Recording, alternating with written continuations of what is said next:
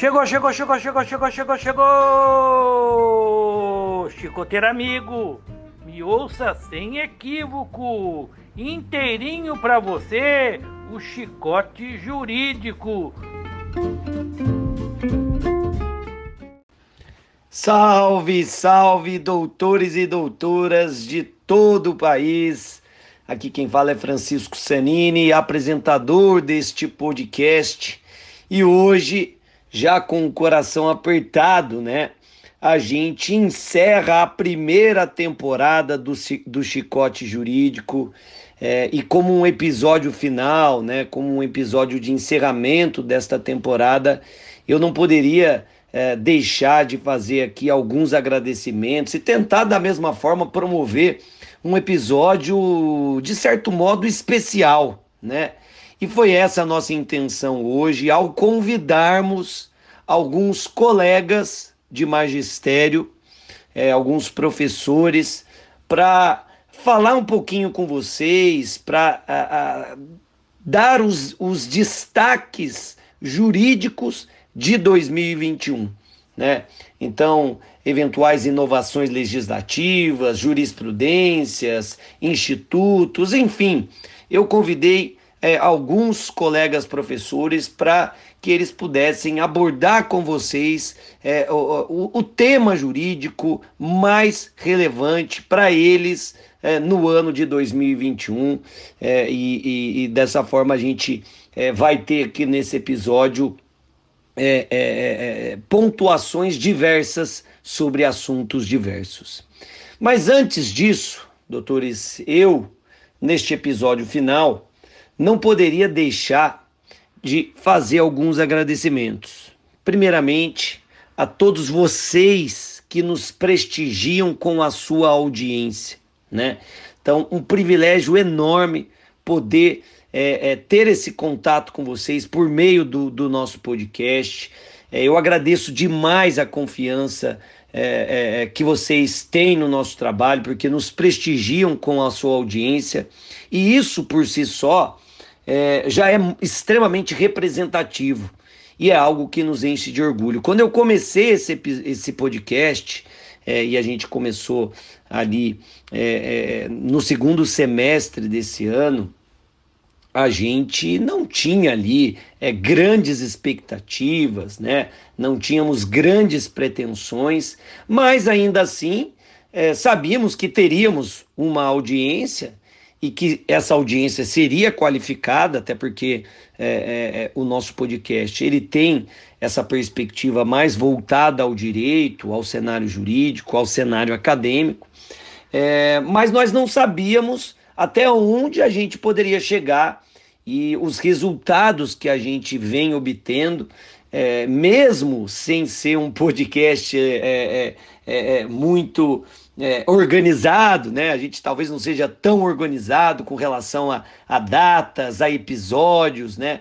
E isso, como eu falei no último episódio, inclusive, se deve ao fato de que a minha vida é extremamente dinâmica, né? É, a gente, eu como delegado de polícia aqui, é, é, tenho diversos afazeres e eu também tenho uma vida intensa acadêmica, dando aula, escrevendo. E para piorar tudo, a gente sempre conta com a participação de convidados e a gente tem que organizar agendas, razão pela qual nem sempre é, a coisa flui no tempo que a gente gostaria. É, então a gente acabou optando por ser é, é, menos burocrático também com relação a, a, essa exigência de episódios constantes, semanais, enfim. Quando a coisa dá, a gente grava, até porque é, não é a nossa pretensão gravar de qualquer jeito, colocar para vocês aqui um episódio mais ou menos, porque é, eu posso ser tudo na vida, menos mais ou menos, né?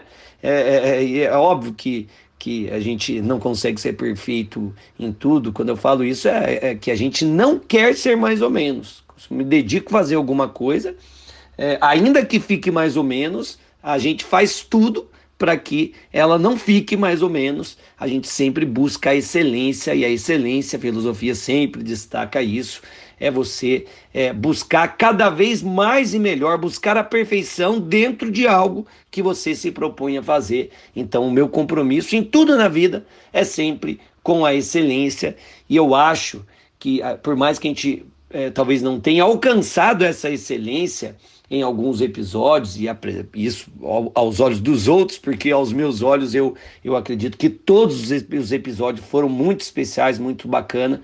É, é, eu acho que a gente é, manteve um excelente padrão e essa é a razão pela qual a gente foi prestigiado com a audiência aí de todos vocês e os números das plataformas de áudio não mentem né, e nos deixam extremamente lisonjeados é, é, e incentivados a fazer cada vez melhor aí é, na próxima temporada, no ano de 2022. E eu, neste, neste momento introdutório aqui, obviamente, não vou já me despedir, desejar bom ano para todos. Eu é, só gostaria, é, de novo, de iniciar agradecendo, né?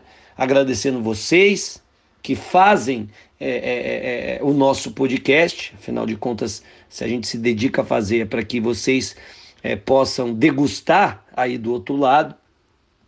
Agradecer também todos que aqui vieram, né? É, todos que participaram, todos que me deram esta, esse privilégio, essa honra de poder estar aqui é, no podcast. Eu agradeço muito todos os professores. Não vou citar nome de nenhum, até para não correr o risco de esquecer, mas agradeço demais a participação de todos. E um agradecimento especial à nossa CEO, né? A, a, a minha amada mulher, Paola. A Paola é, é, eu sempre brinco que ela é a CEO da minha vida e, de fato, agora até na minha vida profissional, é, foi ela que, que, que é, desenvolveu é, o meu site e, consequentemente, o meu curso, obviamente, é, assessorada agora por uma equipe.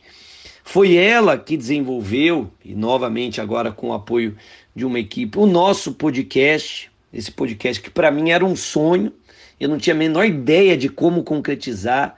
Vem a Paola e além de trazer enormes encantos para a minha vida é, pessoal, é, também é, qualifica, incrementa e traz tantos outros encantos para a minha é, vida é, profissional. Então, não poderia deixar, obviamente, de deixar é, esse agradecimento aqui é, para aquela que foi, é, sem dúvida nenhuma, a protagonista deste projeto em podcast.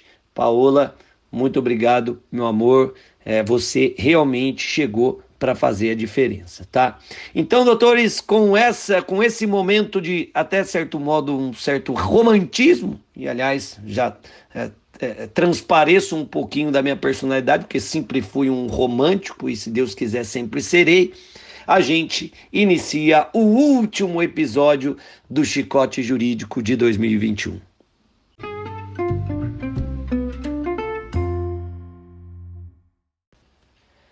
É isso aí, pessoal. Mas antes da gente convidar aqui os professores para darem suas contribuições, seus destaques jurídicos deste ano de 2021, eu queria iniciar o programa de hoje é, é, com a chicotada da semana, né? E aí, até pelos nossos atrasos, né? Pela falta de, é, de, de, de, constância, digamos assim, no nosso podcast, que não é, é, é tão frequente quanto a gente gostaria. É, é, uma notícia que já repercutiu algum tempo, né? não faz lá muito tempo, mas uma notícia que eu é, fiz questão de trazer aqui para o nosso podcast, que envolveu um episódio é, lá no Rio Grande do Sul, em que algumas pessoas, salvo engano, salvo engano, dois homens, né? Tô até aqui com a notícia aberta, dois homens foram acusados de furtar alimentos vencidos é, no pátio de um supermercado em Uruguaiana, tá? Rio Grande do Sul. É, esses dois indivíduos foram acusados pelo Ministério Público pelo crime de furto, foram absolvidos e o Ministério Público ofereceu apelação, portanto, recorreu desta absolvição. E foi exatamente este recurso ofertado pelo Ministério Público que causou ali uma certa repercussão no meio jurídico. Porque vejam, Primeiramente, doutores, a tristeza da gente é, é, é, viver em um país em que hoje, inegavelmente, né, as pessoas passam fome. Né? Então, muito triste. É, tem tanta coisa que a gente precisa me melhorar nesse nosso Brasilzão, mas certamente um dos objetivos principais deve ser acabar com a população em estado de fome. Tá? A gente tem a população é, que sofre com a falta de saneamento, população que, falta, que sofre com a falta é, é, de um atendimento é, médico adequado, a população que sofre com a falta de residência para morar, enfim, falta muita coisa, né? Dentro das premissas ali estabelecidas pela nossa Constituição, falta muita coisa, mas o que não pode faltar é alimento para o povo brasileiro né? É, sobretudo que a gente vive aí é, um país com uma população carcerária extremamente significativa e que não falta alimento para essa população carcerária. E como não poderia deixar de ser um direito do preso, né? Afinal de contas, se o sujeito está lá sobre a custódia do Estado, é, o Estado deve é, é, tratá-lo com um mínimo de humanidade. Aliás, é, é, muitas vezes, talvez a maior realidade do sistema penitenciário seja a desumanidade é, do sistema. Então é outro tema que a gente pode debater num outro momento.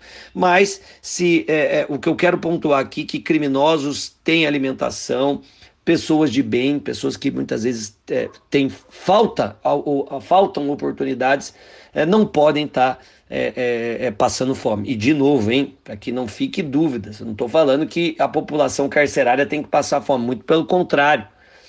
O que eu não posso é, admitir, o que a gente não pode deixar de se entristecer é com o fato de que a gente tem aí parcela significativa da sociedade brasileira em estado de fome, a ponto de comer lixo. E o que salta aos olhos, voltando a este caso, que envolveu o Ministério Público do Rio Grande do Sul, é que esses dois indivíduos em estado de fome, eles se apoderaram de alimentos descartados, vencidos, impróprios, pelo menos tecnicamente, para o consumo. Em outras palavras, doutores, eles se apropriaram de lixo. Lixo de uma rede de supermercado ali de Uruguaiana. E ao se apropriar deste alimento descartado, o Ministério Público entendeu que eles praticaram o crime de furto. Esses dois indivíduos foram absolvidos pelo Poder Judiciário em primeira instância, mas o Ministério Público, não satisfeito com a decisão judicial, ofereceu recurso, buscando a condenação, buscando fazer com que esses miseráveis, na essência da palavra, sofressem um pouco mais, porque já sofrem, por simplesmente viver nesse estado de miserabilidade, de fome, mas para o Ministério Público, ou, no mínimo, para o promotor que atuou no caso, esse sofrimento não bastaria. Então, para além desse sofrimento imposto aí basicamente pela, pelas circunstâncias é, da nossa sociedade, o Ministério Público entendeu que nessa situação em que se subtrai lixo, o sujeito deve ainda ser responsabilizado penalmente. O Ministério Público, irresignado com a primeira resposta do Poder Judiciário, buscou uma outra resposta que fosse diferente, em que as agruras do direito penal atingissem esses dois indivíduos que se alimentavam de lixo. Que se alimentavam de lixo. Então não tem como não se indignar. Em um país em que a gente está sofrendo com desemprego, com miserabilidade, com fome, um país em que o poder judiciário, o sistema de justiça criminal não funciona, falta estrutura e não funciona aqui, não é por culpa de A ou por B, é, não funciona porque falta estrutura.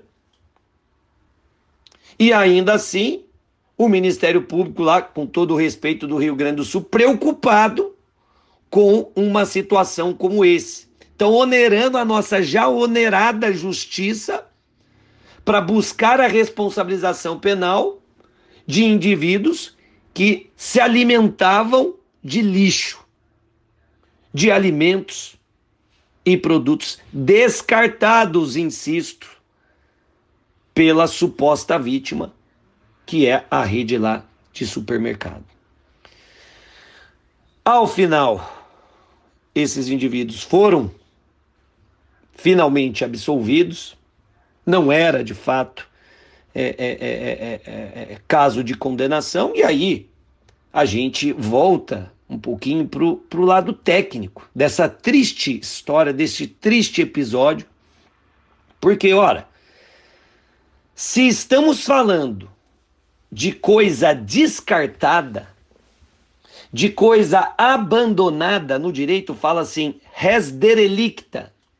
O furto, doutores, ele tem como objeto material, né, coisa alheia móvel. Então percebam, só pode ser objeto de furto a coisa alheia, coisa pertencente a outrem. Se estamos diante de algo ou de coisa descartada, de coisa abandonada, insisto, res derelicta, não há que se falar em coisa alheia. E se não tem coisa alheia, não existe o crime de furto. Uma pena que essa situação, esse filtro, ele não foi realizado por quem deveria ser, no caso, o promotor que atuou neste triste episódio. E aí, uma vez mais, eu destaco a importância da própria polícia, que também tem esse, essa responsabilidade para fazer o filtro sobre os casos que são levados ao Poder Judiciário. Aliás, é esta uma das funções mais importantes da investigação criminal.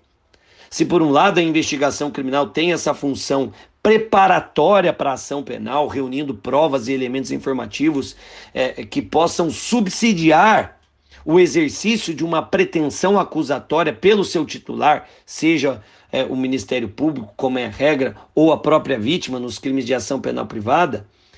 Por outro lado, a investigação ela também funciona como um filtro contra acusações infundadas, imputações levianas a investigação seleciona os casos que merecem, insisto, ser submetidos a um processo. E aí eu volto àquele adágio que eu já devo ter falado aqui outras vezes: se não há pena sem processo, porque o processo é o caminho para se chegar legitimamente a uma, uma, a uma pena. Então, se não há pena sem processo, não pode haver processo sem uma investigação preliminar e oficial que lhe dê suporte. E não há investigação, doutores doutoras, senão aquela que se desenvolva inteiramente sobre as balizas constitucionais. É o que eu chamo de devida investigação criminal constitucional. E é justamente por isso que cabe ao delegado, desde o início da persecução penal, com a deflagração da investigação, com a ciência da notícia crime, a partir do momento que aqueles sujeitos foram detidos comendo lixo, se apropriando de materiais descartados pela rede de supermercado e levados até a delegacia, o filtro do Estado deve começar na delegacia pelo delegado de polícia, que ao avaliar, ao avaliar essa, é, é, é, esse cenário, já deve dar o contorno jurídico adequado, indicando a atipicidade da conduta. E aí, obviamente, a opinião delicti do delegado de polícia, do estado investigação, pode não ser a mesma opinião delicti do estado acusação, né? No caso, o Ministério Público. E por sua vez, a opinião delicti do Poder Judiciário, que é quem efetivamente manda, quem dá a palavra final, também pode ser outra. Daí porque o indiciado numa investigação pode é, não necessariamente ser o acusado de amanhã. E o acusado de amanhã não necessariamente vai se transformar em réu, porque o juiz pode não receber a denúncia do Ministério Público. E assim deveria ter sido desde é, é, é, da gênese dessa persecução penal, porque estamos diante de um fato claramente atípico. claramente atípico. E aí me faz lembrar de um caso, doutores, que eu vivenciei é, no início da minha carreira como delegado de polícia. Quem não sabe, eu sou delegado de polícia do estado de São Paulo, para quem está chegando agora, né? Audiência rotativa, no pique, no pique. E no início da minha carreira, é, é, eu comecei né, a minha carreira na capital paulista, depois de um ano fui transferido para o interior de São Paulo, região do Vale do Paraíba, e iniciei a minha vida como delegado né, na Delegacia de Polícia de Aparecida do Norte. Então, aqui é a terra do Santuário Nacional, capital da fé. E nós tínhamos, e temos ainda dentro do santuário, é, nós temos uma fonte, uma fonte, né? Como tem, temos fontes em vários shoppings do Brasil, é, e as pessoas têm esse costume de jogar moedas na fonte, né? É, com o objetivo de fazer alguns desejos por alguma superstição, enfim. E, rotineiramente, é, é, é, é os seguranças patrimoniais do Santuário Nacional eles apresentavam, tinham o costume de apresentar detidos, né, capturados pessoas que é, é, entravam na fonte e se apoderavam dessas moedas. Então vejam o estado de miserabilidade dessas pessoas. E aí, via de regra, os colegas delegados costumavam fazer a prisão, ou decretar a prisão em flagrante dessas pessoas que se apoderavam dessa moeda. Certa vez falei até com um colega, ele falou: olha, se a moeda está dentro do santuário nacional, é um patrimônio privado, logo tem crime. Né? O crime, a vítima seria o próprio santuário. Até que esse caso chegou para mim. E aí eu lembro, eu estava no plantão lá, o escrivão chegou, doutor, tá um caso de flagrante aí, é mais uma vez o caso da moeda da fonte lá do santuário. Os delegados costumavam decretar a prisão, o Ministério Público acusava, doutores. Foi aí que eu cheguei e dei a minha posição jurídica para o caso. E desde então, o cenário se alterou, nunca mais foi apresentada uma ocorrência semelhante. Por quê, doutores? Ao ouvir ali os representantes do santuário, eu perguntei: olha, mas essas moedas elas constituem, representam uma doação dos romeiros de Aparecida para o Santuário Nacional? Não, doutor. Essas moedas eles jogam lá por superstição, por fé, algo para que, que, que, eles possam fazer um pedido, para que tenham sorte. Ah, então é, é, é, foram moedas abandonadas, descartadas lá, né? Com uma perspectiva de, de fé. Isso, exatamente. Então não tem nenhum valor patrimonial, não. Então, logo, doutores, eu concluo que, é, tal qual os alimentos descartados por estarem vencidos lá do Rio Grande do Sul, lá é, da cidade de Uruguaiana, é, essas moedas também haviam sido abandonadas. Estávamos da mesma forma diante de res derelicta. E se é coisa abandonada, doutores, não é coisa alheia, logo não há que se falar no crime de furto.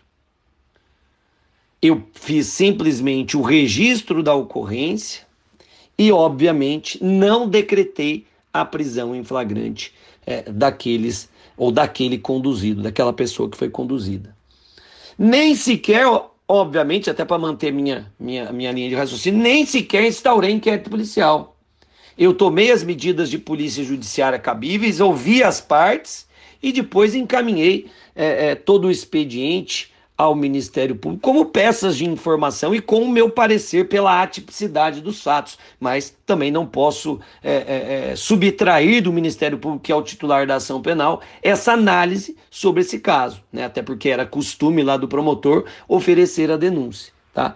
Mas, para minha grata surpresa, é, o caso nunca voltou para a delegacia, não houve requisição de, de instauração de inquérito, até porque se houvesse, eu não instauraria, porque é, é, é, já pontuei pela tipicidade da conduta, e eu, a, a, ao que parece, né, esse caso já é bem antigo, a partir de então, acho que o promotor acabou seguindo o meu entendimento. Então foi impossível, esse caso foi muito emblemático para mim, porque me fez lembrar deste episódio do início da minha carreira aqui é, no Vale do Paraíba, mais especificamente na cidade de Aparecida, tá bom? Então, com esse destaque, é, a gente é, agora sim já pode passar, depois da chicotada da semana, a gente já pode chamar os nossos convidados.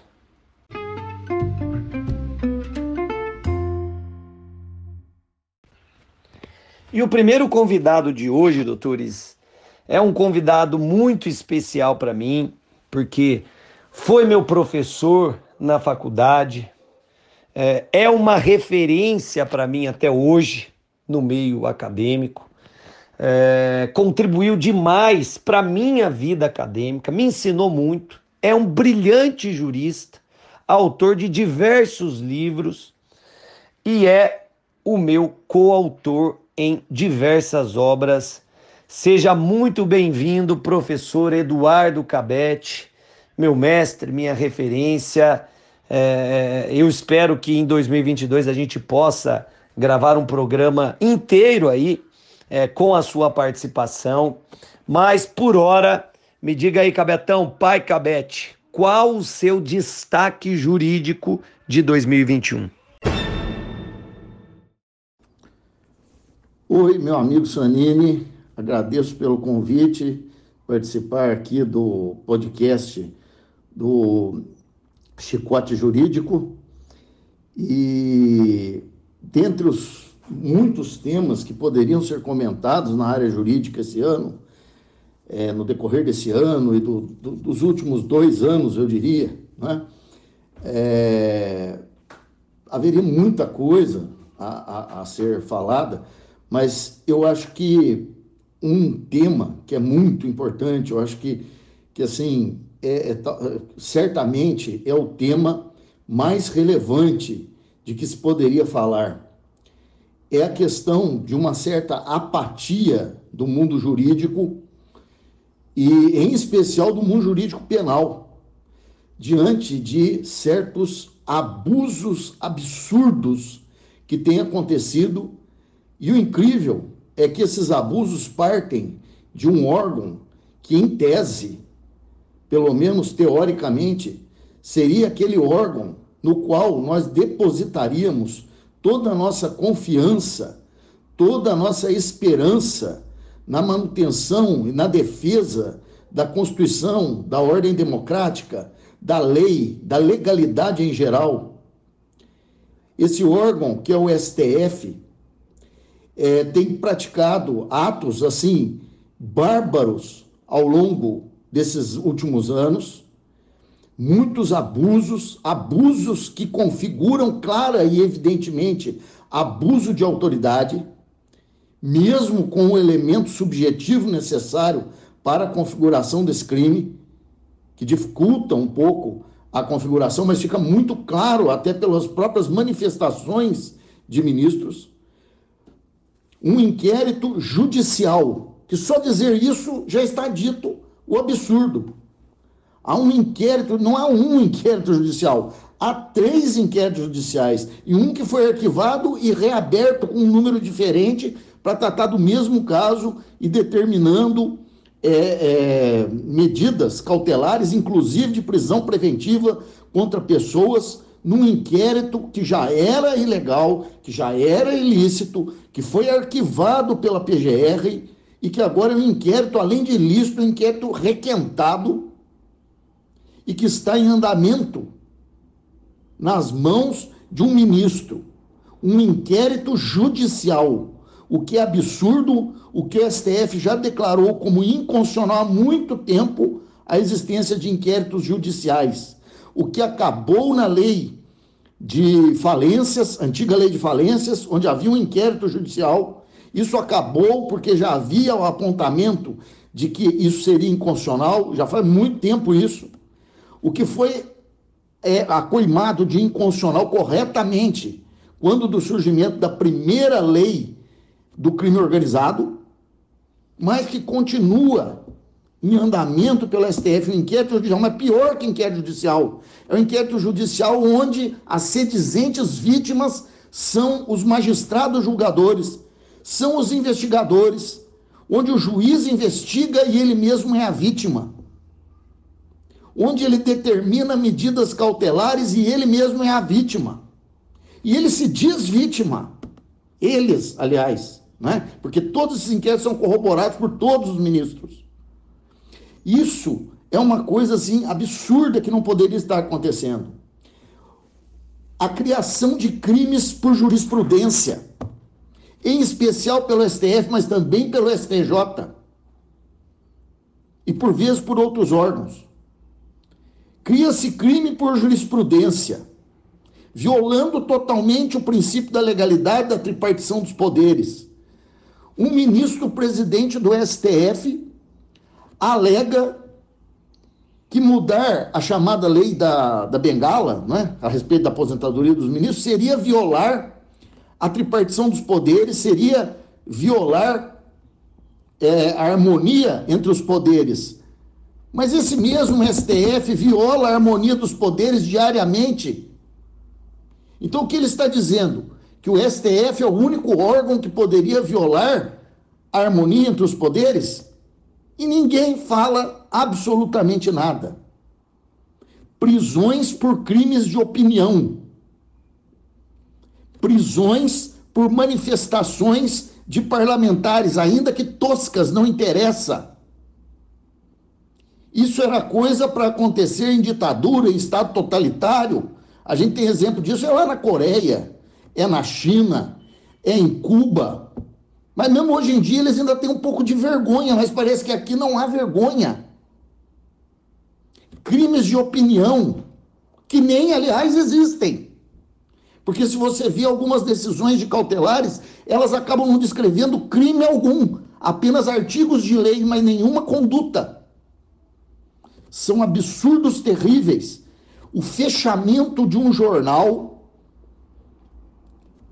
mediante o corte dos recursos financeiros dessa entidade e o bloqueamento dessa entidade uma maneira indireta de simplesmente fechar, ou como se dizia antigamente, empastelar um jornal, um órgão de imprensa. Isso é algo inédito no Brasil, mesmo no tempo daquilo que se chama de ditadura militar.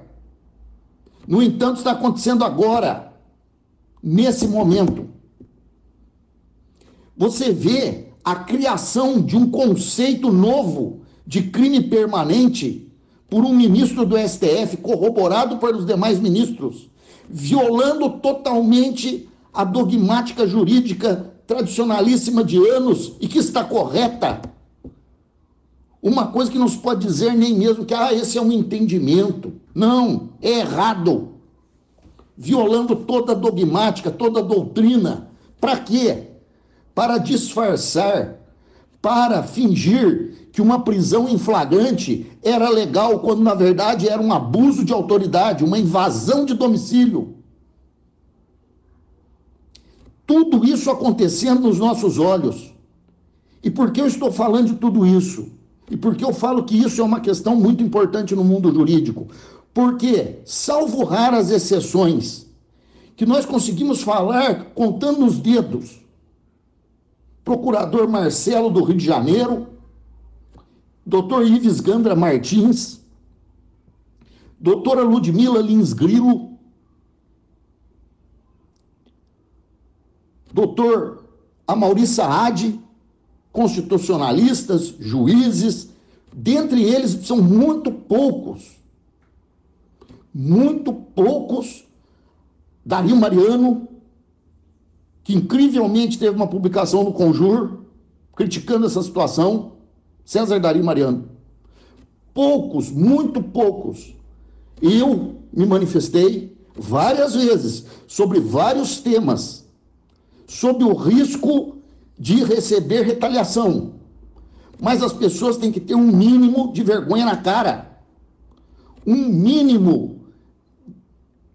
Como é que eu posso dizer? Um mínimo de convicção, um mínimo de preceitos morais inalienáveis pelos quais elas devem lutar, não importando os danos que possam sofrer, mas isso não está acontecendo. O que nós vemos no nosso mundo jurídico, doutrinário, acadêmico, é uma grande pleiade de juristas que por muitas vezes, por muitos anos anteriormente, gritavam falavam muito do chamado garantismo penal, processual penal, das garantias dos direitos humanos, das liberdades públicas e privadas, do, dos direitos fundamentais do indivíduo, sempre defenderam a legalidade penal e processual penal e, no entanto, no momento estão ou calados, num eloquente silêncio indecente, conivente, ou mesmo numa conivência direta, tentando justificar essas atitudes absolutamente intoleráveis.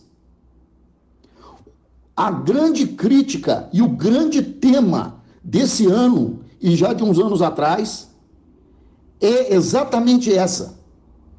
O silêncio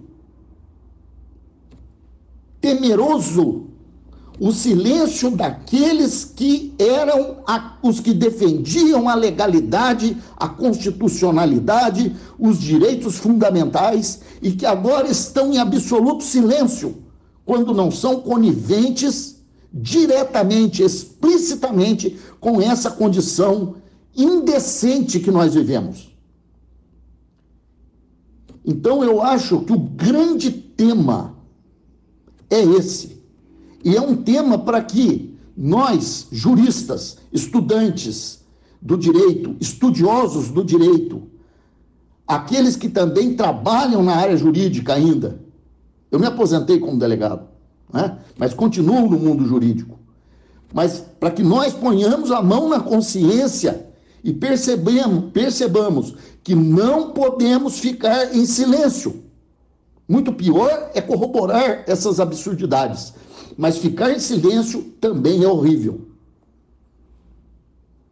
Dante Alighieri descreve como um dos piores lugares no inferno aquele reservado para os omissos, para aqueles que não fazem nada diante do erro.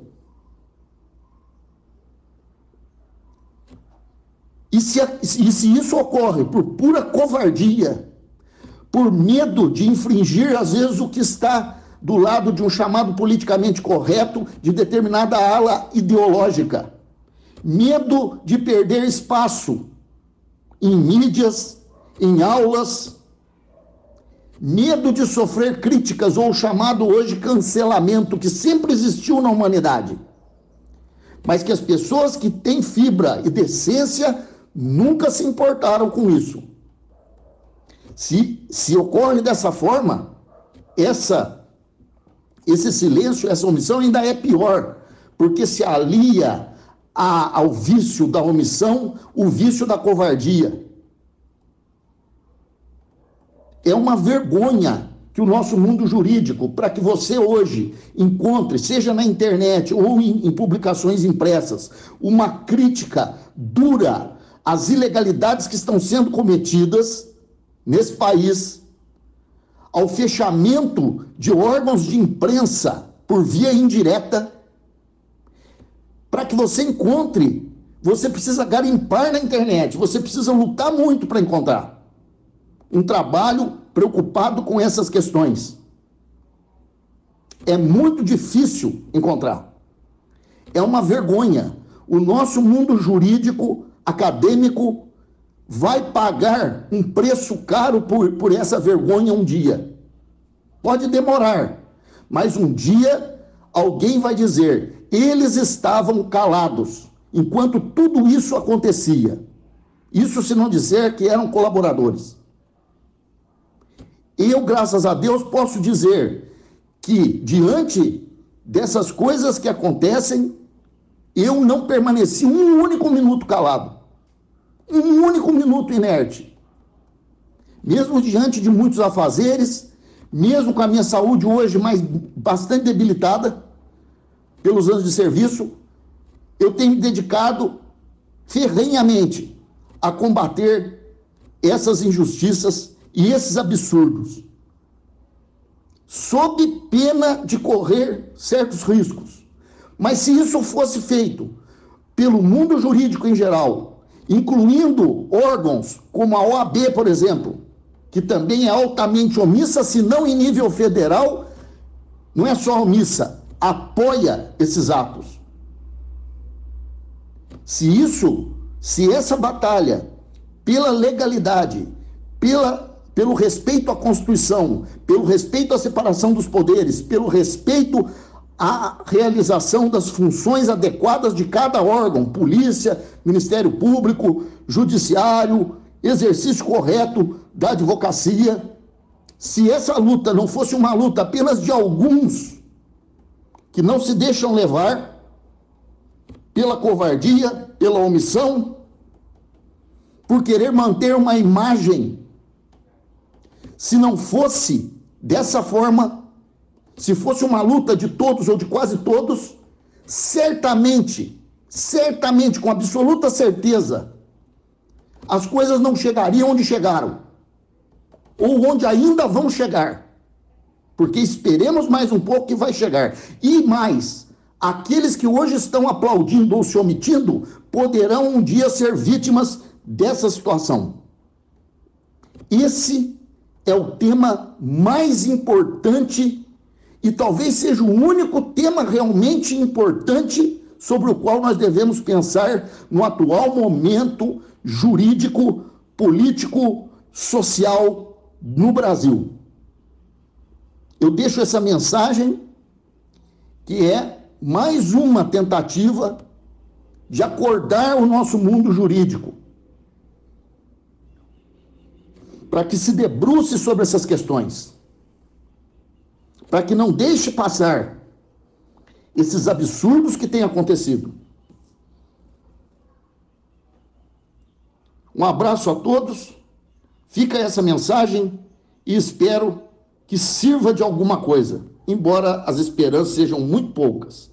Mas o importante, como eu já falei, inclusive, em várias vezes, é que você defenda a verdade, defenda aquilo que você acredita, independentemente de qualquer outra coisa. Um dia haverá o reconhecimento. E se não houver também, haverá da sua parte a tranquilidade de consciência. Um abraço a todos. Muito obrigado, Sanino, pela participação. Ó, oh, Cabetão, muito obrigado novamente pela sua participação. E que participação, senhoras e senhores, hein? Começamos com tudo a nossa, digamos, retrospectiva de 2021. Professor Cabete, como de costume, extremamente contundente e trazendo aqui para o chicote um tema que de fato vem é, é, é, repercutindo no meio jurídico, é, que são ali algumas decisões do Supremo Tribunal Federal. Né? A gente, é, é, ao longo de 2021, acompanhou aí vários questionamentos feitos aí por grandes juristas acerca de decisões do Supremo. E o, o professor Cabete, de maneira, volta a dizer, extremamente contundente, é, faz essa colocação e promove algo que é sempre necessário no meio jurídico, que é a reflexão. Você pode até discordar das incisivas palavras do professor Cabete, que sabe muito, e quando alguém sabe muito, a gente tem que saber escutar, mas, no mínimo, ainda que você discorde, vale demais esta reflexão. Porque se a gente simplesmente aceita, sobretudo no meio jurídico, as coisas que nos são colocadas sem refletir um pouquinho, doutores, a gente deixa de qualificar o direito. Eu sempre falei isso aqui no podcast, aqui no Chicote. É, a minha a minha ideologia acadêmica, no meio jurídico, no meio doutrinário, é sempre refletir sobre o direito. Eu posso até ser posição minoritária, mas eu vou promover ali algumas reflexões, porque senão é, é, a gente vai é, superficializando o estudo do direito, e aí quem perde com isso é toda a comunidade acadêmica e, no, no frigir dos ovos, a própria sociedade, porque a gente não vai ter ali juristas que efetivamente pensam o direito e é, o pensar o direito, vai dizer, sempre em consonância com, aquela no, com, a, com a nossa realidade. O direito não pode se apartar da nossa realidade, né? Afinal, afinal de contas, não vivemos em um conto de fadas. E eu, é, até é, faço questão de, de fazer um pequeno acréscimo aqui as colocações do professor Cabete, no caso ali é, que envolveu um tema que eu quero tratar aqui no, no, no Chicote no ano que vem, que é o tema colaboração premiada, né? É, eu venho falando muito sobre, sobre é, o episódio em que o Supremo analisou a, a, a legalidade do acordo de colaboração premiada feito entre a Polícia Federal é, e o ex-governador do Rio de Janeiro, Sérgio Cabral. Né? De acordo com o que foi noticiado aí é, pela imprensa, é, uma, um dos aspectos da colaboração do ex-governador Sérgio Cabral envolvia exatamente aí uma acusação é, de corrupção é, contra um ministro do Supremo Tribunal Federal. Ministro este que, vale dizer, participou do julgamento que avaliava a legalidade ou não do acordo de colaboração premiada. Dizendo de, em outras palavras, um juiz, um magistrado, participa é, do julgamento de um caso em que ele figura como delatado. E aí, a comunidade jurídica se cala, a mesma comunidade jurídica, muitos, muitos desses estudiosos é, é, oriundos da advocacia, brilhantes juristas que atuam na advocacia e que é, é, é, é não, não pouparam o ex-juiz Sérgio Moro né, de críticas, né, que criticavam incisivamente o Moro, alegando a sua parcialidade, alegando a sua suspeição e essa mesma comunidade jurídica se cala em um episódio de clara suspeição. Ninguém questiona a suspeição, ou ninguém questionou a suspeição do ministro, do ministro que participa do julgamento de um caso que ele é, pode eventualmente figurar como investigado. Então, triste, né? Triste esse episódio. Não por acaso é, o Supremo, é, nesse episódio específico, muda até é, é, a, a, sua opinião, muda aí é, é, é, a sua posição sobre a legitimidade do delegado de polícia em realizar de forma direta o acordo de colaboração premiada, independentemente da anuência do Ministério Público, mas a corte pontua que essa posição ela ela valeu só para esse caso. Então ela tinha eficácia interpartes, não valia é, para outros casos, ou seja, o delegado, é, é, é, de acordo com o Supremo, continua com legitimidade para realizar de forma direta o acordo de colaboração. E, aliás, esse é um tema que eu certamente vou trazer para o chicote em 2022, tá? Então, só em acréscimo essa, a essa posição do professor Cabete, é, eu gostaria de fazer essa colocação, mas a gente poderia citar outros casos, assim como outros casos de acerto do Supremo. Eu, eu, eu e o Cabete temos até alguma, algumas divergências em algumas decisões do Supremo, é, um, como, por exemplo, na hipótese ali é, da, do reconhecimento da injúria racial como uma forma de racismo, que é outro tema legal para 2022. Eu, particularmente, entendo que a decisão do Supremo foi corretíssima nesse caso e o professor Cabete ele discorda, tá? Então dentro das, dessas discordâncias é que a gente evolui, né? Que a gente qualifica o direito, tá? Então é, não não só de críticas ao Supremo a gente é, vai viver aqui no podcast temos também, e vale essa pontuação, é, é, decisões acertadas, tá bom? Mas excepcional, começamos com tudo o nosso episódio de hoje.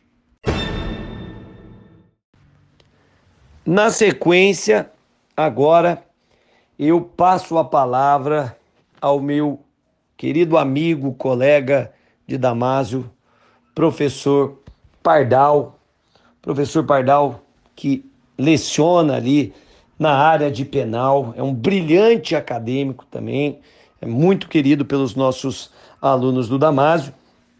E o professor Pardal, ele é, vai trazer aqui na sequência importantes considerações. Aliás, gostei muito do destaque do professor Pardal envolvendo o tema, é, um tema que realmente foi extremamente palpitante no ano de 2021, que é, é, envolve a lei de segurança nacional, agora os crimes contra o Estado Democrático de Direito. Professor Pardal, seja muito bem-vindo ao Chicote Jurídico. Chicote está com você, meu amigo. Olá, Sanine, olá, pessoal do podcast Chicote Jurídico. Eu agradeço aí o convite para participar do podcast, é uma honra, Sanine, que leciona comigo, e, e muito obrigado pelo convite, eu fico honrado. Eu escolhi tratar do tema relativo, né, me foi pedido que falasse de mudança legislativa esse ano. Eu acho que o momento é bastante interessante para a gente discutir um pouco da, sobre a Lei de Segurança Nacional, que foi revogada, porque foi substituída pelos crimes contra o Estado Democrático de Direito. Eu acho interessante a gente entender um pouco melhor esse contexto da Lei de Segurança Nacional. Porque quando a gente fala dessa lei, é curioso observar que essa era uma lei que a gente estudava e ficava lá meio de canto, e a gente tinha apenas a noção que era uma lei da década de 70 e etc. Essa era uma noção da década de 80, perdão, relacionada ao regime militar. Mas é interessante lembrar o contexto em que está inserida essa lei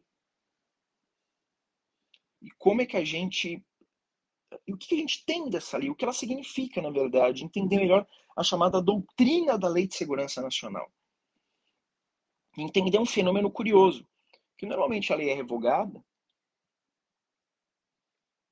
no momento em que de pronto se verifica incompatibilidade com a ordem constitucional vigente ou aquela lei que já não faz mais sentido naquele determinado contexto.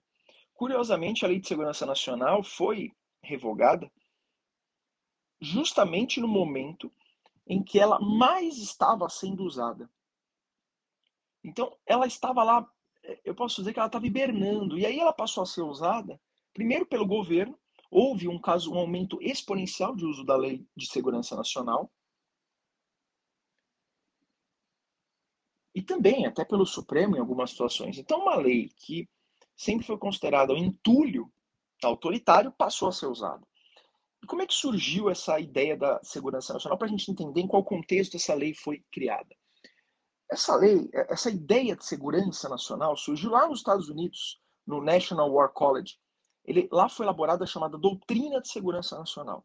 Essa doutrina foi desenvolvida com o escopo de se opor a uma ameaça comunista após a Segunda Guerra Mundial. Tem um estudo da é, SBDP, Sociedade Brasileira de Direito Público, que traz, trata disso, e uma obra muito elucidativa sobre isso é a obra do Fragoso, que é a obra sobre a Lei de Segurança Nacional. De modo que essa doutrina, então, segundo o próprio Fragoso, ela foi incorporada pela Escola Superior de Guerra de 64 até 85. E essa doutrina de segurança nacional está relacionada à ideia de que a nação tem alguns objetivos nacionais e que devem ser observados e protegidos sempre esses interesses nacionais, o interesse da nação, acima de qualquer outro interesse. Então se coloca o interesse do Estado acima de qualquer outro interesse. É uma noção até um pouco hegeliana, mas uh, uh, sem entrar aqui no aspecto filosófico, o importante a gente verificar é que além da expressão ser bastante mística, e essa, e essa expressão mística é do Fragoso na obra, ela é imprecisa, indeterminada. Em direito penal, a gente sabe que isso é bastante preocupante. Qualquer expressão imprecisa, indeterminada, porque isso dá margem a excessos. De modo que, a partir daí, a gente já consegue imaginar que isso vai gerar excesso e vai gerar uma perseguição penal desproporcional e, desde já, problemática. Né? Porque a, a doutrina da segurança nacional falava em proteção jurídica dos chamados objetivos nacionais permanentes, era essa expressão usada como paz pública, prosperidade nacional. E aí a gente acaba tendo uma legislação que já se torna problemática. Importante observar que essa lei, essa doutrina de segurança nacional, ela já é, é, já vem de antes, embora tenha sido encampada pelo regime militar aqui, na era Vargas, a gente já tinha a lei número 38, uma lei parecida com isso, que seria a lei dos crimes contra a ordem política e social. E em 35 a lei foi alterada, foram acrescentados mais crimes. Em 36 foi criado um chamado Tribunal de Segurança Nacional. Competência essa que foi reforçada pela Constituição de 37, já no Estado Novo. E aí a gente falou, e aí a, a Constituição do Estado Novo, já do regime autoritário, no artigo 122, ela, ela expressamente tratou aí de crimes, não, não de criotipos, mas estabeleceu que haveria crimes que atentassem contra a existência, segurança e integridade do Estado. E aí só em 53 foi fe feita uma nova legislação que revogou essa anterior. E aí usa uma nova nomenclatura de crimes contra o Estado e ordem político-social. Né? E depois, já no regime militar, no AI-2, e já no e depois no AI-4, nós tivemos sim, e aí a criação, o retorno dos crimes contra a segurança nacional. Então, no AI-2 e no AI-4, esses crimes voltaram a existir. Então, percebam que, historicamente, os crimes da Lei de Segurança Nacional sempre se firmaram em momentos autoritários. Primeiro, na própria Constituição do Estado Novo, no regime Vargas, e depois, no ato institucional número 2 e no ato institucional número 5.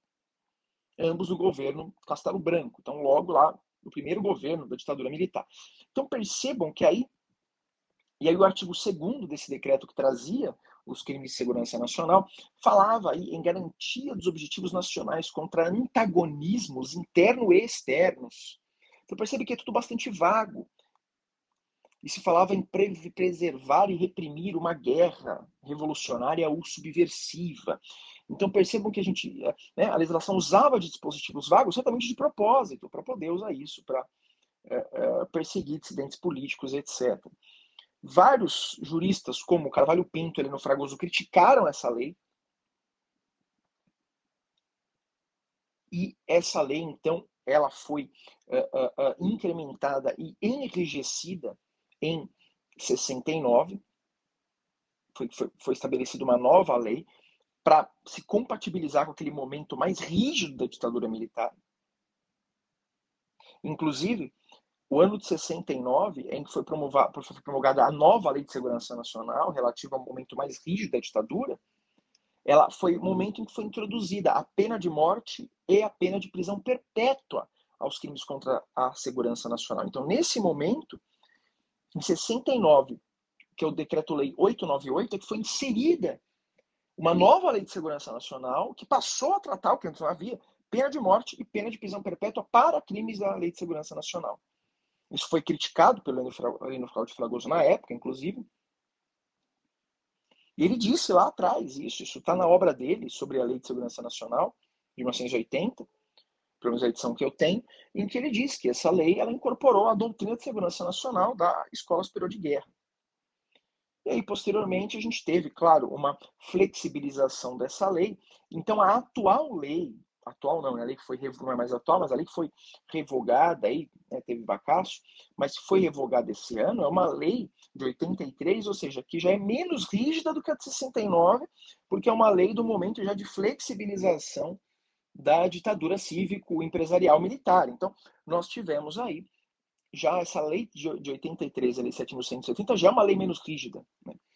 Então é interessante a gente observar que a partir daí de críticas da doutrina da própria OAB, a lei foi substituída. Em 83 surgiu essa lei, que foi sancionada por Figueiredo, a Lei de Segurança Nacional, que reduziu um pouco os absurdos da lei anterior, como eu falei, previa pena de morte, prisão perpétua, mas que ainda criou vários tipos problemáticos. Então, percebam que no histórico brasileiro, quando a gente observa desde a era Vargas até hoje, a Lei de Segurança Nacional ela sempre esteve relacionada a regimes autoritários.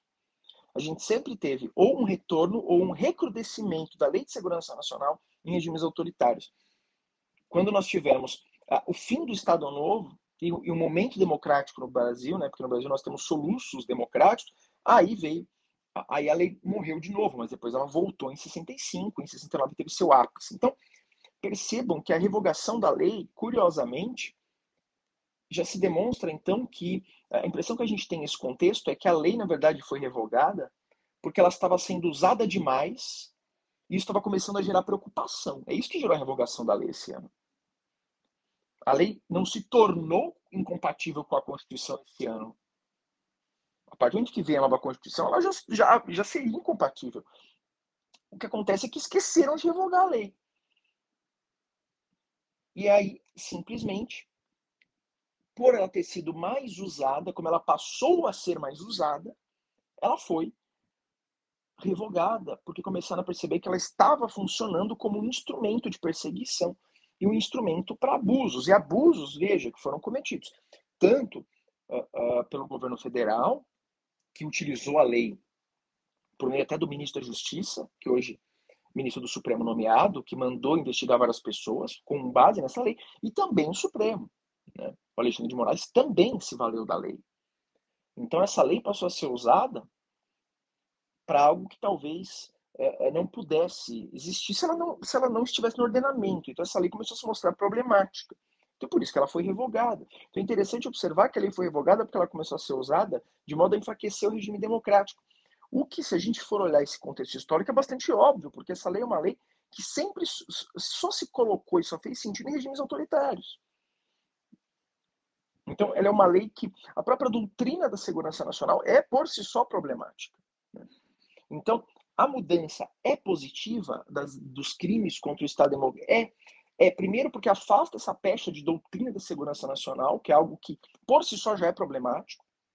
E, como eu falei, foi usado de maneira inadequada, não só pelo executivo, mas também pelo próprio Supremo. O Supremo também invocou a lei. E a lei por si só já é infeliz, então o seu uso necessariamente é um problema. E aí a gente percebe, né,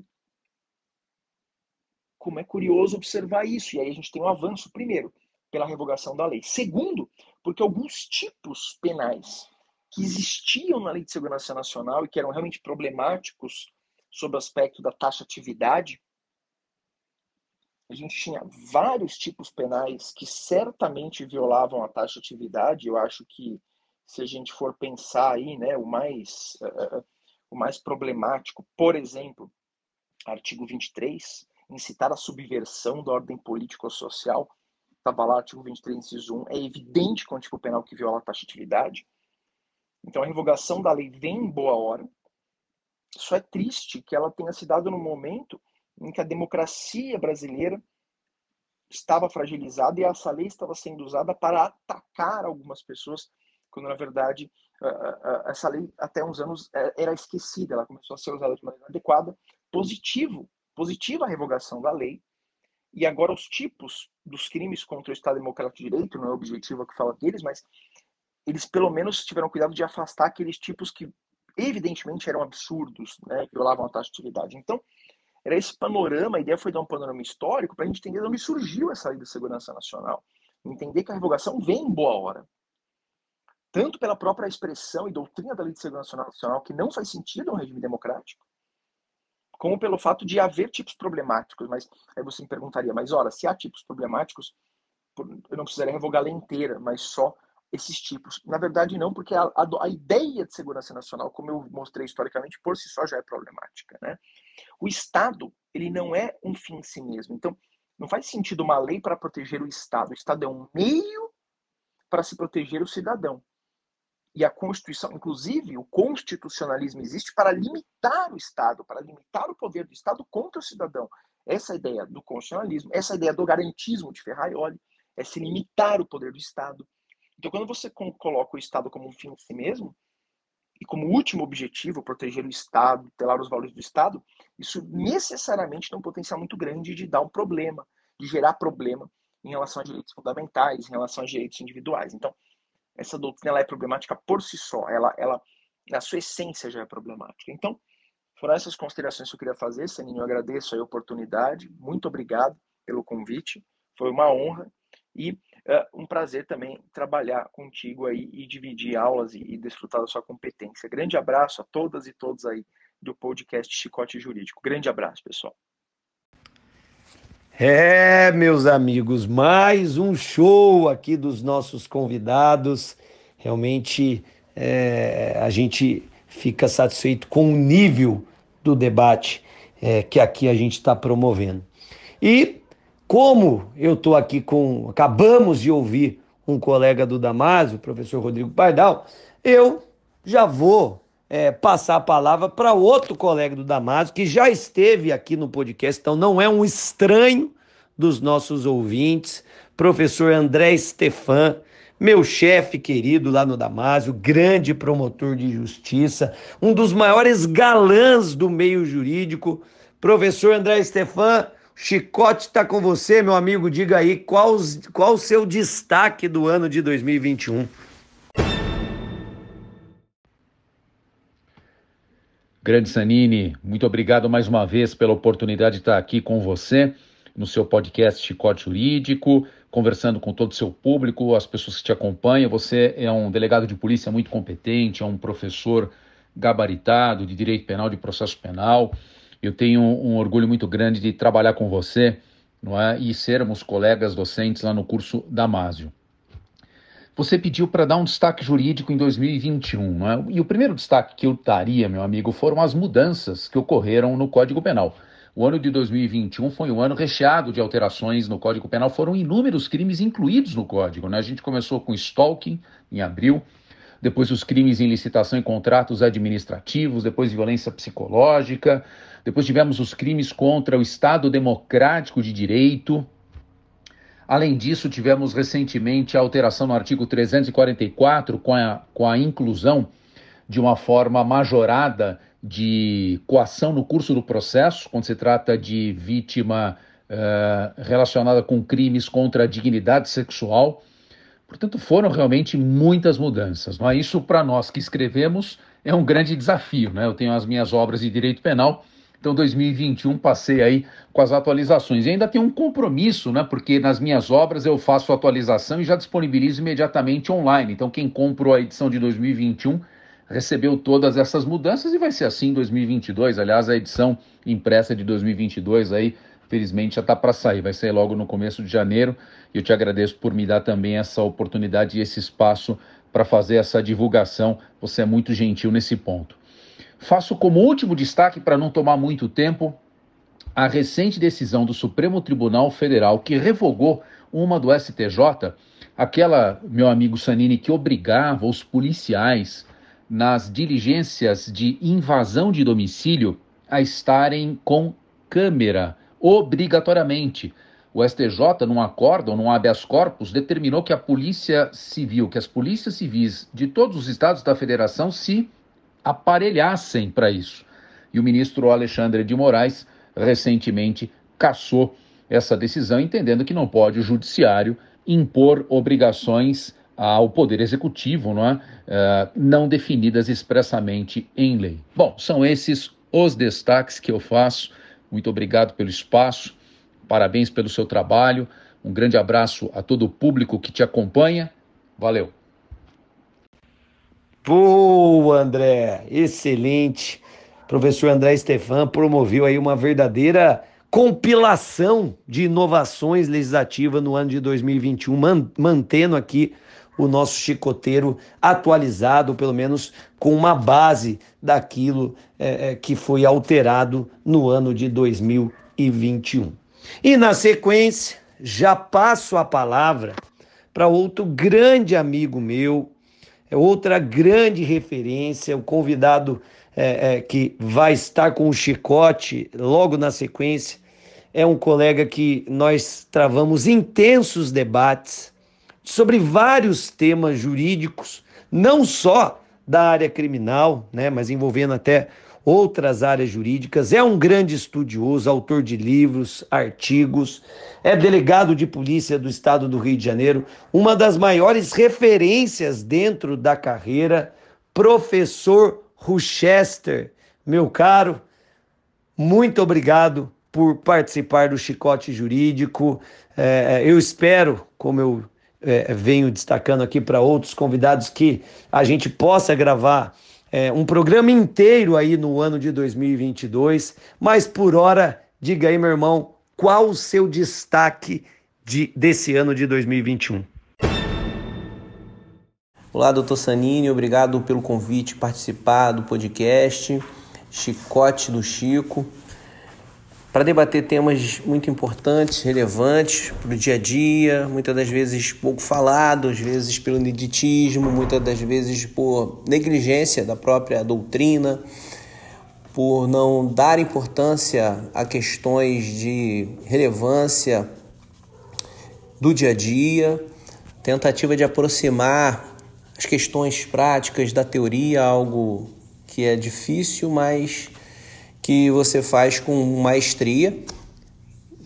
Certamente por isso é tão admirado pelos seus alunos, tão admirado pelos seus colegas. Deixo registrado aqui também a minha admiração pessoal. Já falei isso para você uma vez e vou reafirmar aqui para que todos saibam.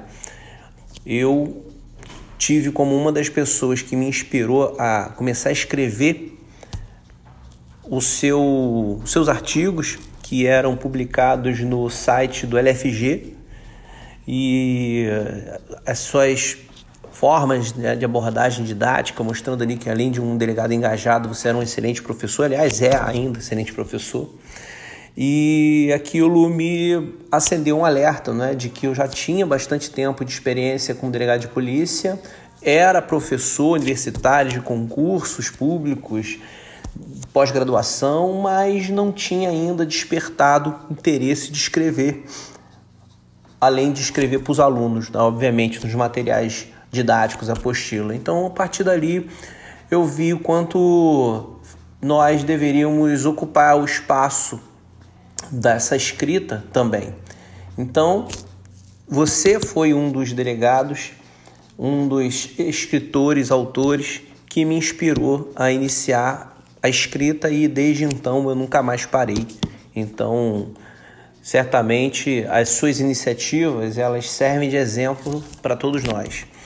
O tema que eu gostaria de abordar aqui é sobre a violência psicológica, mas sob um prisma que todos estão talvez vilipendiando, né? todos estão talvez menosprezando ou subestimando, não sei qual a razão, tem temas que, por serem politicamente corretos, caso você crie ressalvas a esses temas politicamente corretos, tende a não ser algo bem recebido pela opinião pública. E as pessoas têm muito medo da opinião pública.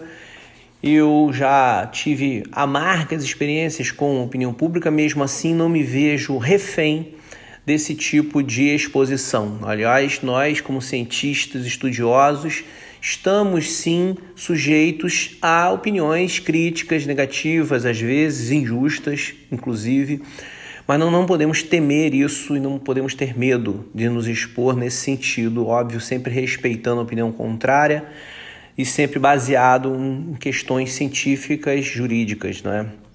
Esse tema toca na questão da Lei Maria da Penha. E é um, uma perspectiva que eu gostaria de colocar em que no dia a dia a gente observa a ocorrência de uma problemática envolvendo litígios familiares que desaguam na questão criminal, que desaguam na delegacia de polícia. Às vezes como pano de fundo, mas agora é possível chegar como uma questão criminal, que é o fato do instituto, que é a existência de um instituto na verdade, uma ação objeta, que é a alienação parental. A alienação parental é pouco conhecida pelos criminalistas porque ela vem trazida por uma lei que dá respaldo a decisões sob guarda, consequentemente questões relativas à família. Então, um tema que está mais presente nas varas de família, está presente nesse cotidiano. E para aqueles que não conhecem, e para aqueles que conhecem, mas podemos recordar agora, a Lei 12.318 de 2010, ela traz a alienação parental como tema principal e elenca no seu artigo 2 parágrafo 1 formas exemplificativas de alienação parental. Essas questões não envolvem disposições penais, portanto, não há tipificação criminal na lei de alienação parental, Contudo, esses fatos têm sido cada vez mais corriqueiros.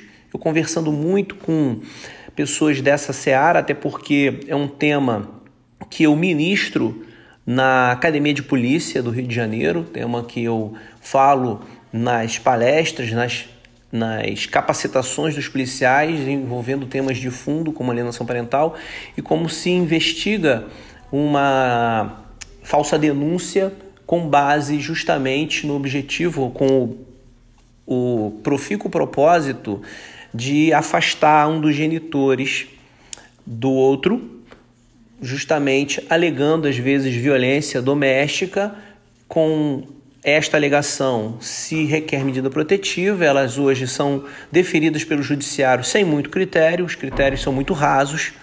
Diga-se de passagem, aqui vai uma crítica sim, a forma com que as medidas vêm sendo deferidas, a gente vê isso na prática, no dia a dia não passa por um filtro do delegado de polícia, esse é um erro crasso, e quando existe esse filtro, poucos magistrados prestam atenção nos requerimentos de medidas protetivas, pelo menos no Rio de Janeiro é uma prática corriqueira essa, essa falta de atenção às observações trazidas pelo delegado de polícia, e na sua maioria os próprios delegados de polícia também não se importam com aquele requerimento e mesmo sabendo que pode ser um movimento de vingança, com fundo de exagero ou de distorção, a polícia ela se queda inerte e deixa o barco fluir e aquela medida traz maiores conflitos injustos naquela situação. Por isso que eu digo que é um tema que foge um pouco do politicamente correto, porque você arguir ou detectar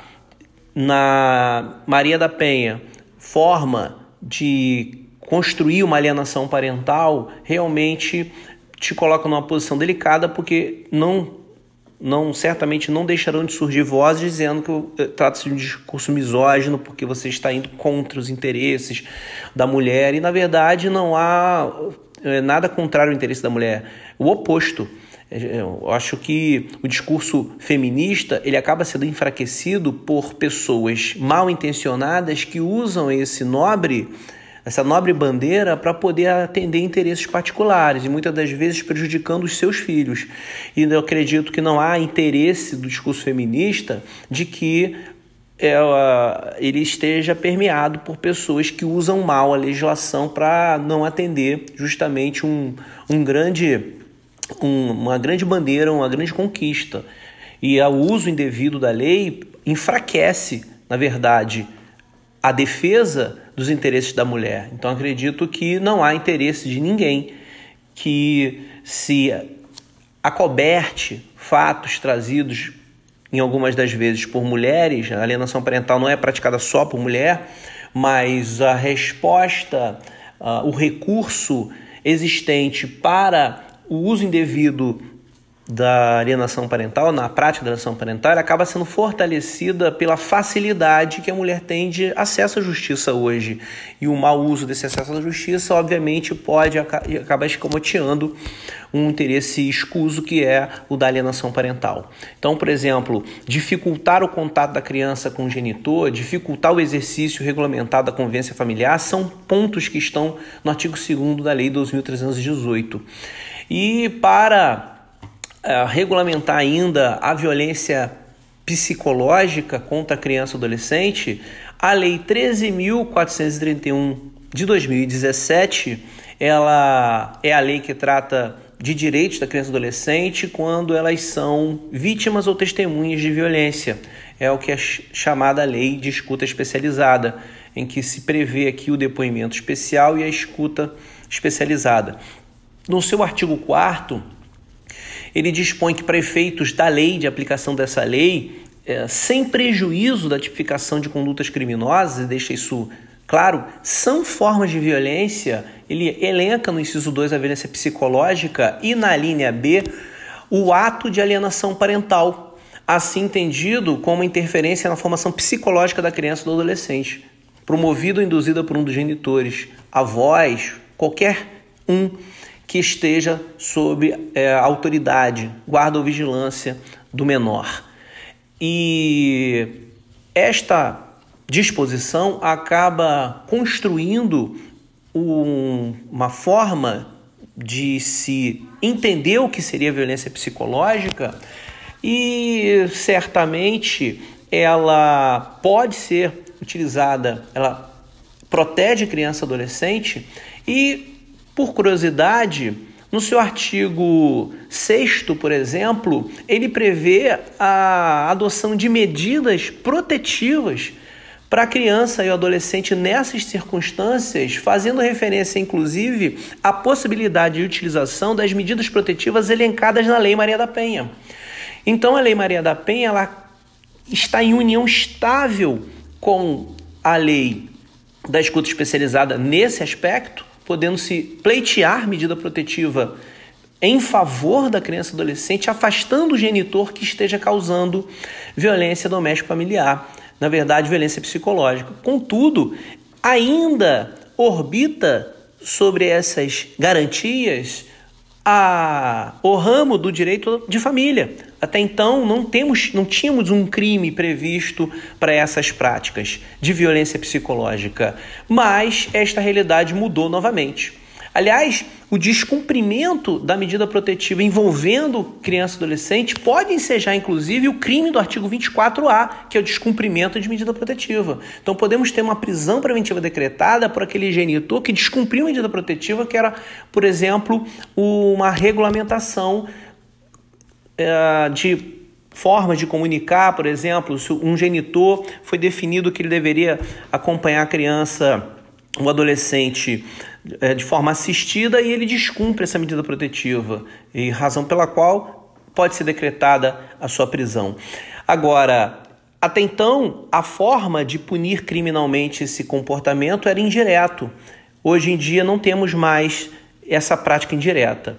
A lei 14.188 de 2021, ela altera o Código Penal, incluindo o artigo 147b, e vem dispondo que causar dano emocional à mulher que a prejudique ou perturbe em seu pleno desenvolvimento ou que vise degradar ou controlar suas ações, comportamentos, crenças e decisões mediante ameaça, constrangimento, humilhação, manipulação, isolamento, chantagem, ridicularização, limitação de direito de ir vir, qualquer outro meio que cause prejuízo à saúde psicológica e autodeterminação. Então, o tipo penal, ele é um tipo de dano que prevê um dano à psique ou ao psicológico da mulher e podemos entender como mulher pessoa do gênero feminino de qualquer idade, inclusive alcançando crianças e adolescentes.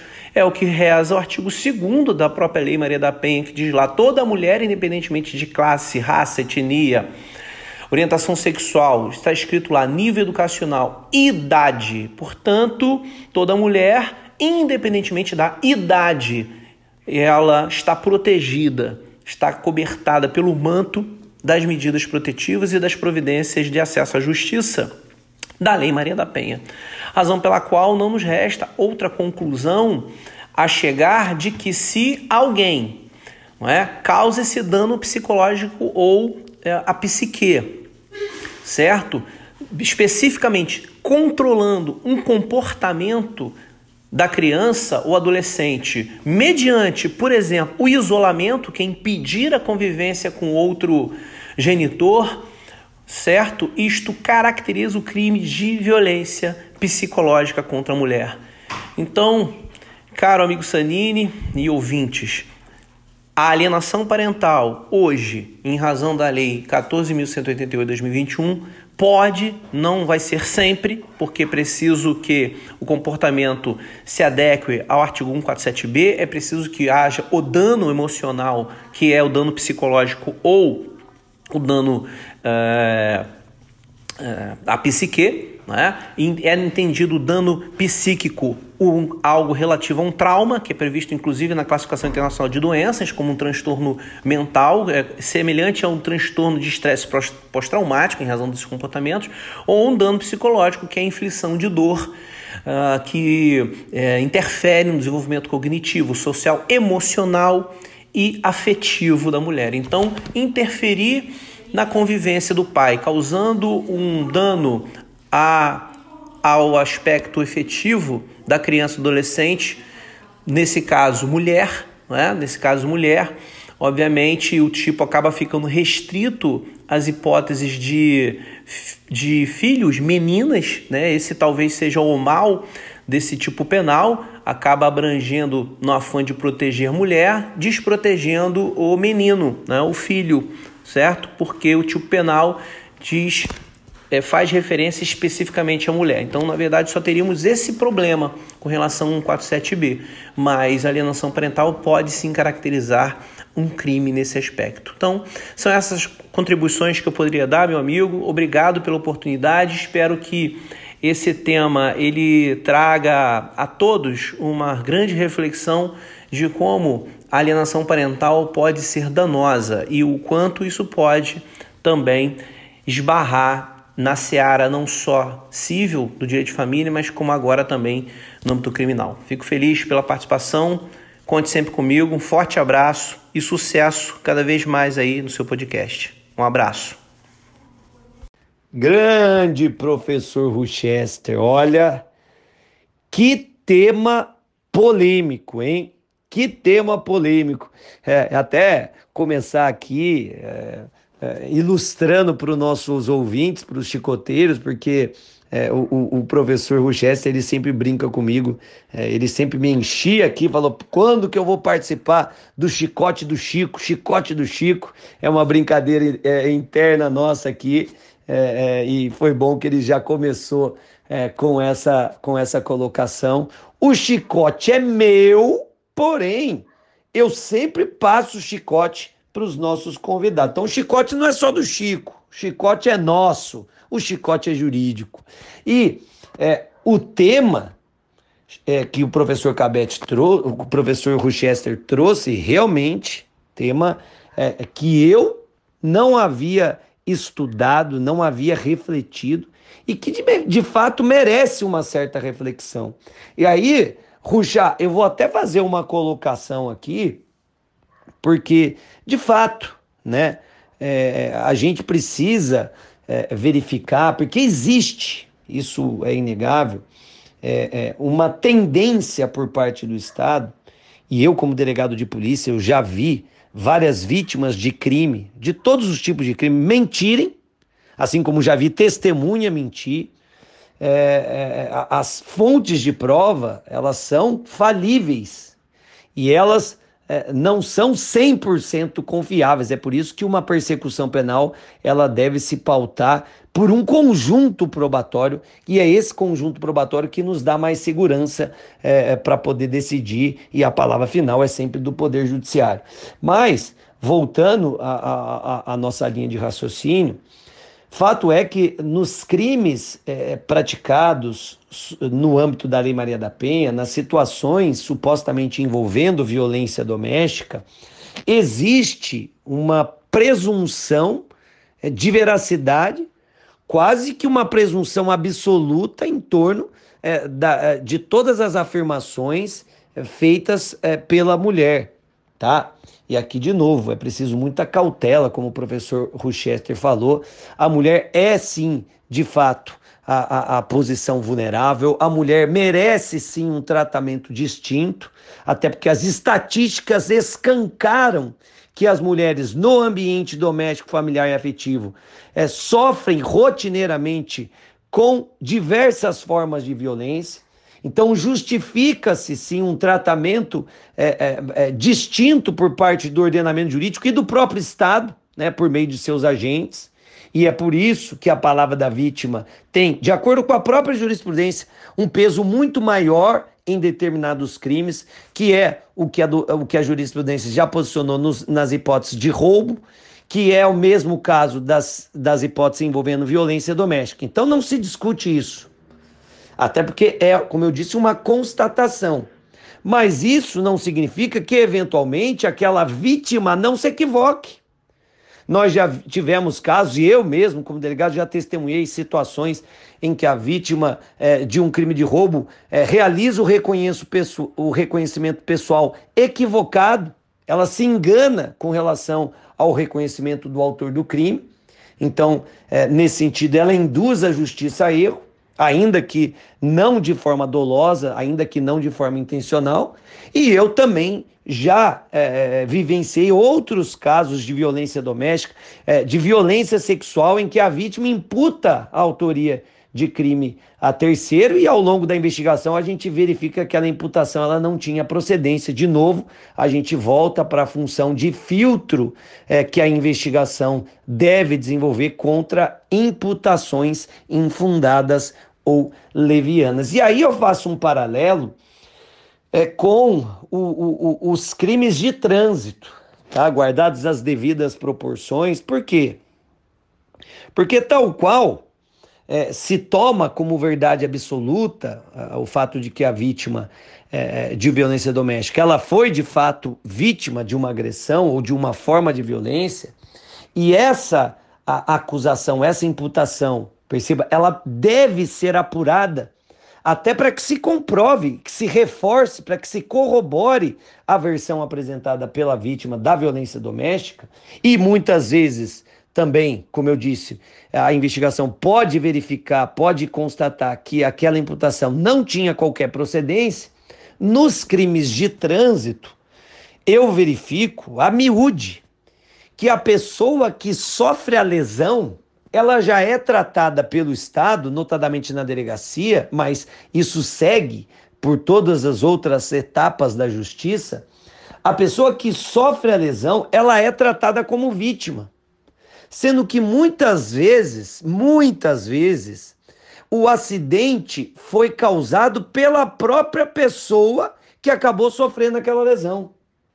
E a gente sabe que nos crimes de trânsito, lesão corporal culposa, homicídio culposo, então por envolver crimes culposos, ou seja, não queridos, resultados não queridos, mas que decorrem ali é, de uma conduta que não observa o cuidado devido e que acaba dando causa a um acidente, se o responsável por esta conduta, negligente, imprudente ou imperita, for a própria pessoa que sofreu com as consequências do acidente, ou seja, em caso de culpa exclusiva da vítima, daquele que sofreu com as consequências do acidente, é, é, o, o, o, o outro, a pessoa que está do outro lado, não pode ser penalmente responsabilizada.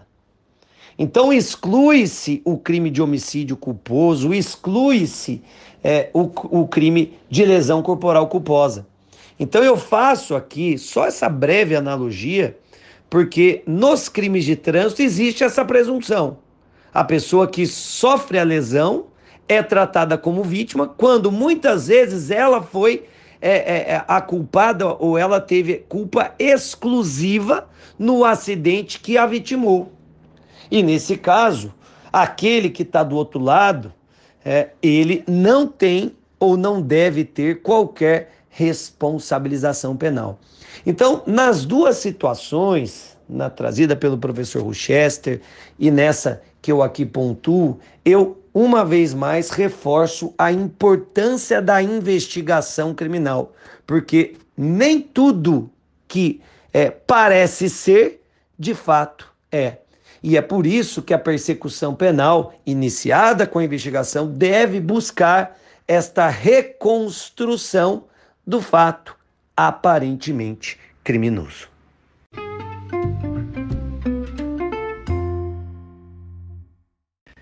É, pessoal, hoje realmente o programa está mais do que especial. Quantos convidados, com, quantas contribuições valorosas não tinha, de fato, uma melhor forma da gente encerrar esse ano de 2021 com todas essas reflexões, com todas essas ponderações do nosso cenário jurídico.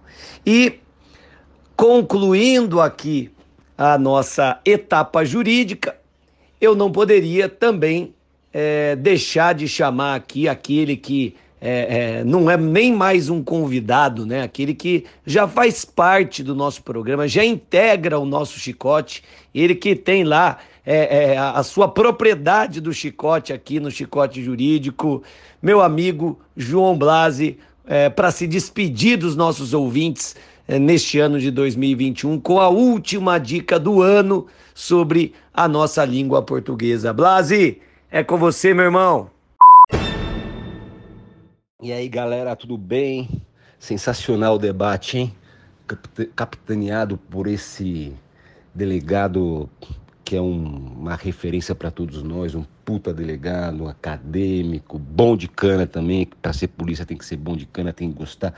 E o Francisco Sanini, sabedor, é um excelente policial de rua também, de sorte que é, é polivalente, né, versado nos mais variados predicados aí. Bom, o debate sem comentários foi, um, foi primoroso, certo?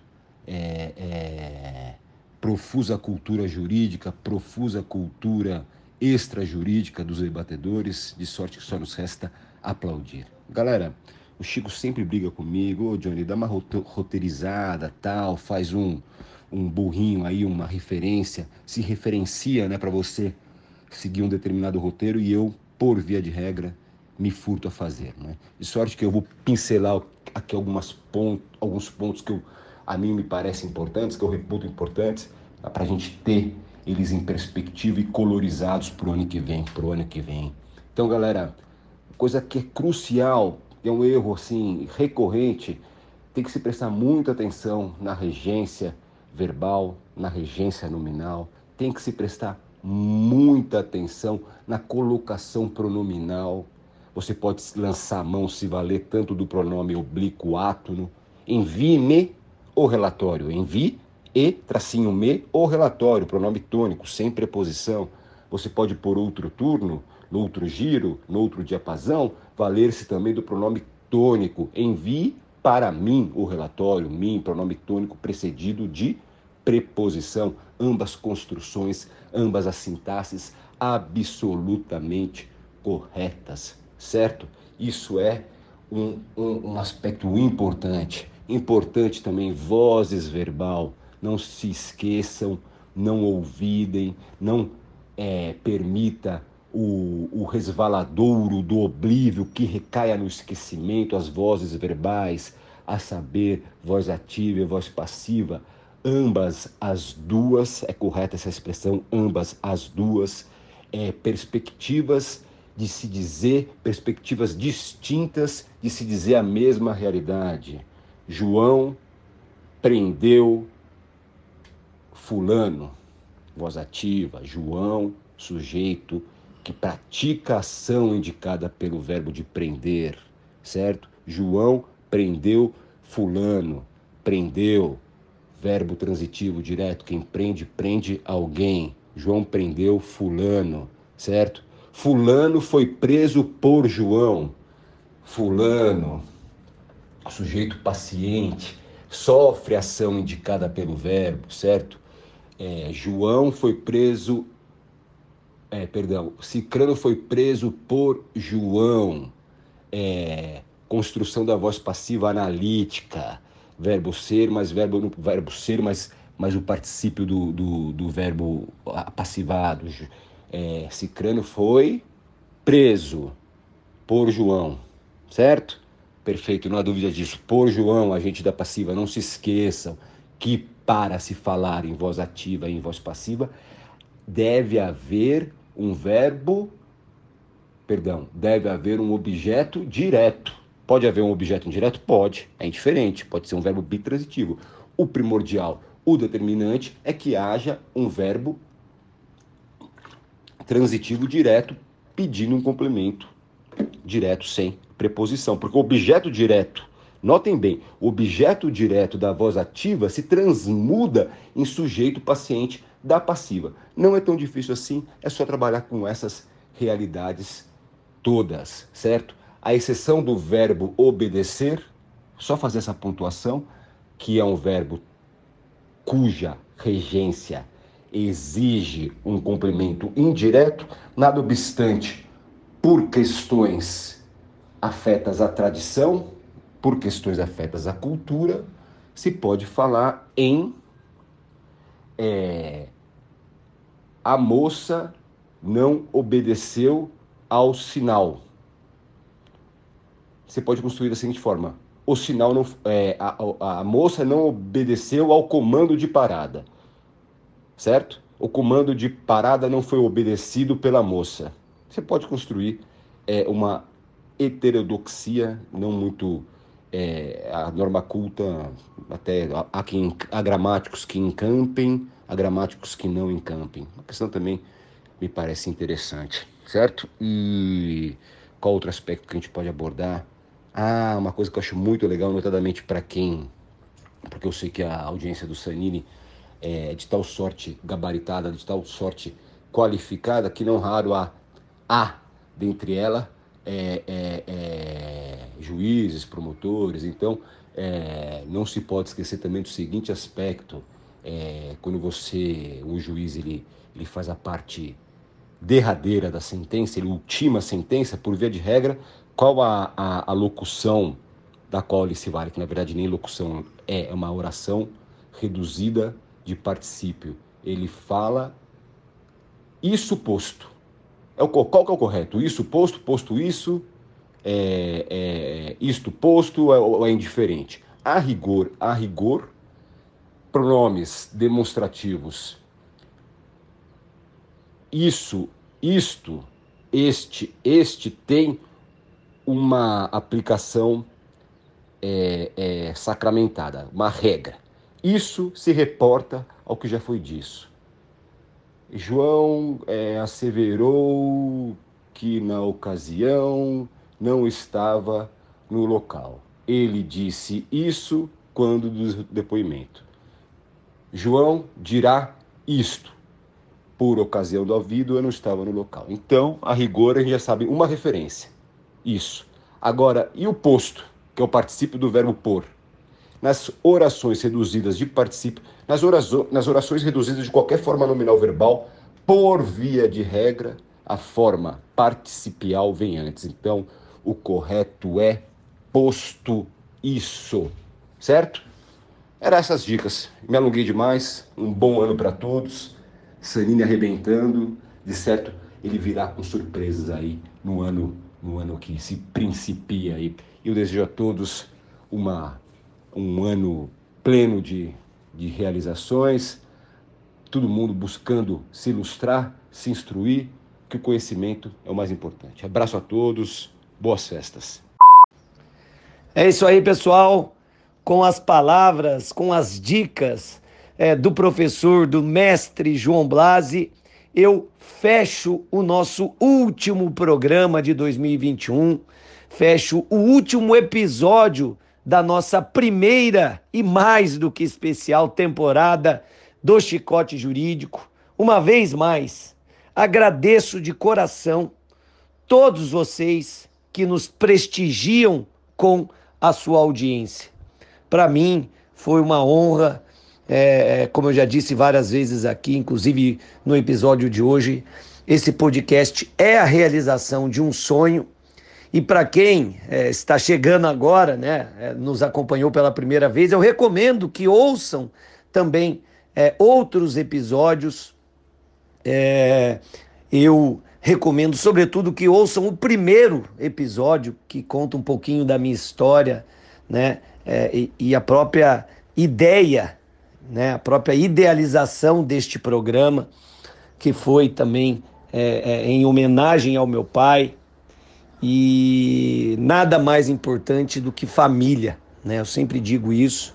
E nesse fim de ano, né, neste último episódio, eu aproveito justamente para desejar boas festas para todos vocês que nos acompanham aqui, desejar um feliz Natal, um próspero ano novo, que seja é, um 2022 abençoado para todos vocês, para todos os seus familiares e que no próximo ano a gente siga juntos por aqui é, debatendo é, é temas jurídicos, refletindo sobre o direito e qualificando o nosso estudo do direito. Estar entre os podcasts jurídicos mais ouvidos do país é uma enorme honra para mim e é por isso que eu é, rendo todas as minhas homenagens a vocês que, insisto, nos prestigiam aí com a sua audiência.